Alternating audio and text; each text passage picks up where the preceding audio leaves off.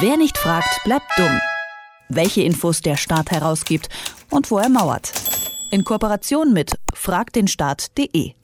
Was tun, wenn das Haus, in dem ich zur Miete wohne, verkauft werden soll und eine teure Luxussanierung droht? Wer in einer deutschen Großstadt lebt, der kennt das vielleicht und hat sich möglicherweise äh, auch schon mal damit auseinandersetzen müssen. Ähnlich geht es momentan auch den Mieterinnen und Mietern eines Mehrfamilienhauses in Berlin-Pankow.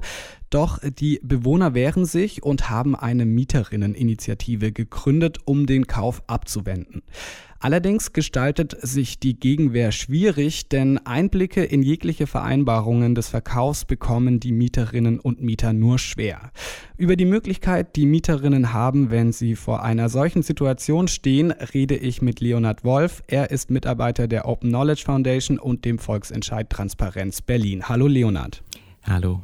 Die Situation der Mieter in Pankow, die ist einigermaßen äh, verzwickt. Es gibt eigentlich ähm, ein sogenanntes Vorkaufsrecht, das äh, Stadtverwaltungen haben, um die eigenen Bürgerinnen und Bürger vor Verdrängung zu schützen. Und darauf haben äh, auch die Mieterinnen und Mieter äh, gehofft. Die Behörden haben das aber abgelehnt. Warum ist der Bezirk in dem konkreten Fall nicht eingesprungen? Ja, das ist tatsächlich eine sehr gute Frage. Und zwar ist es so, dass ähm, genau in einem, also wenn der Bezirk quasi sein Vorkaufsrecht wahrnehmen möchte, dann ist es ja so, dass ähm, entweder eine landeseigene, eine landeseigene Wohnungsbaugesellschaft oder auch eine Genossenschaft ähm, quasi ein Gebäude äh, oder eine Immobilie kaufen kann.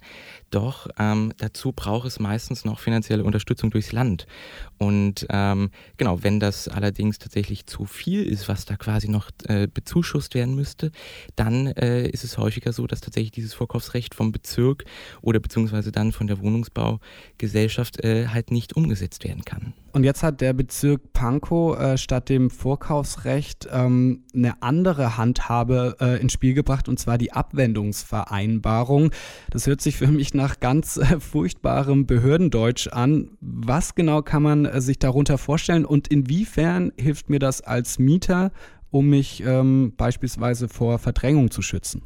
Also was man ganz klar sagen muss, so eine Abwendungsvereinbarung, die hat ähm, tatsächlich das Ziel, auch vor Verdrängung zu schützen. Allerdings ist es im Gegensatz zu äh, so einem Vorkaufsrecht eher auch eine Lösung auf Zeit. Denn ähm, der Bezirk hat quasi, äh, wenn er sich dazu entscheidet, hier Vorkaufsrecht können wir nicht wahrnehmen, ähm, dann hat er die Möglichkeit, mit den Kaufinteressentinnen und Kaufinteressenten eine Vereinbarung zu schließen, in der quasi Maßnahmen festgelegt werden oder Maßnahmen eben ausgeschlossen werden, ähm, die davor schützen sollen, dass beispielsweise äh, Luxussanierungen umgesetzt werden oder ähm, Wohnungen in Wohneigentum umgewandelt werden.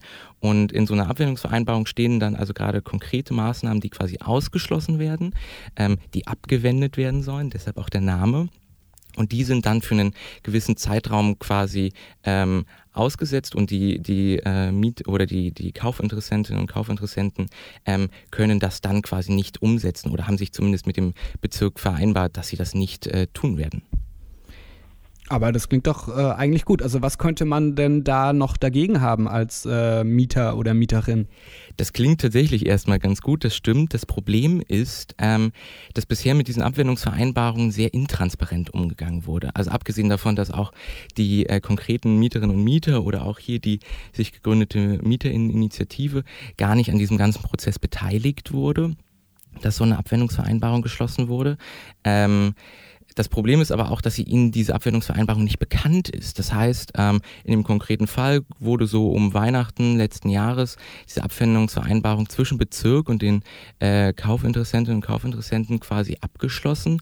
Und Anfang des äh, Kalenderjahres gab es dann eine Pressemitteilung vom Bezirk und in der stand, ja, hier, wir haben Maßnahmen umgesetzt, die vor, oder wir haben eine Abwendungsvereinbarung geschlossen mit äh, Maßnahmen, die vor Verdrängungen schützen sollen. Und da sind weitreichende Zusagen enthalten und das Ganze gilt für einen sehr langen Zeitraum. Und aber gleichzeitig war es so, dass äh, tatsächlich von dieser Mieterinneninitiative nur drei Personen äh, überhaupt diese Abwendungsvereinbarung einmal gesehen haben. Die sind dann zum Bezirksstadtrat gegangen und ähm, durften da in dieser kleinen Runde Einsicht nehmen. Aber dann ist eigentlich auch für den weiteren Prozess eher da so stillschweigend darüber vereinbart worden.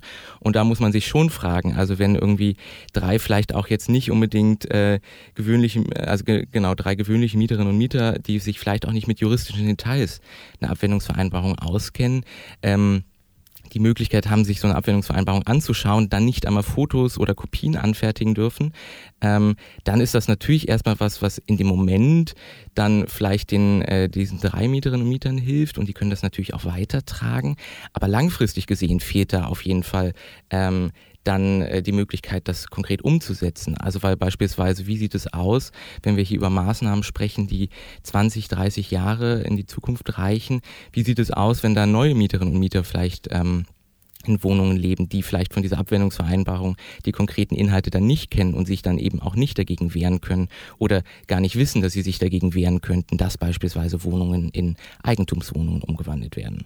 Du bist auch äh, Teil des Volksentscheids Transparenz, ich habe schon gesagt, und ihr ähm, wollt da was ändern an der Abwendungsvereinbarung, beziehungsweise ihr wollt die öffnen für Mieterinnen und Mieter, wenn ich das richtig verstanden habe. Was genau habt ihr da vor? Genau, wir haben ja einen äh, quasi Katalog an Informationen, die mit unserem Transparenzgesetz veröffentlicht werden sollen, proaktiv von den Behörden und da stehen auch ganz konkret solche Abwendungsvereinbarungen drin. Das heißt, es ist nicht mehr so, wie es jetzt in diesem Fall war, dass ich irgendwie sechs Monate lang mich mit dem Bezirksamt rumstreiten musste, bis doch endlich ich irgendwie eine Antwort bekommen habe und wir dann damit tatsächlich auch erstmalig eine Abwendungsvereinbarung aus Pankow veröffentlichen konnten, sondern dann ist es so mit unserem Transparenzgesetz, dass das Bezirksamt einfach proaktiv diese Abwendungsvereinbarung veröffentlichen muss, damit auch gleichzeitig so eine gewisse ähm, Rechenschaftspflicht überhaupt geschaffen wird. Also wenn den Mieterinnen und Mietern auch nur so paraphrasiert aus einer Pressemitteilung bekannt ist, was die ungefähren Inhalte sein sollen äh, und sie dann nicht mal richtig Einsicht nehmen können, dann ist das äh, alles andere als äh, tatsächlich rechenschaftspflichtig und das wollen wir, diese Rechenschaftspflicht wollen wir quasi erhöhen, indem äh, genau auch Abwendungsvereinbarungen veröffentlicht werden und dann damit quasi auch zukünftig allen Mieterinnen und Mietern tatsächlich da äh, zur Verfügung stehen und sie Einsicht nehmen können. Das sagt Leonhard Wolf von der Open Knowledge Foundation. Danke dir, Leonhard, fürs Gespräch. Sehr gerne. Wer nicht fragt, bleibt dumm. Die Serie auf Detektor FM. Den Staat selbst was fragen? Ganz einfach. Auf fragdenstaat.de.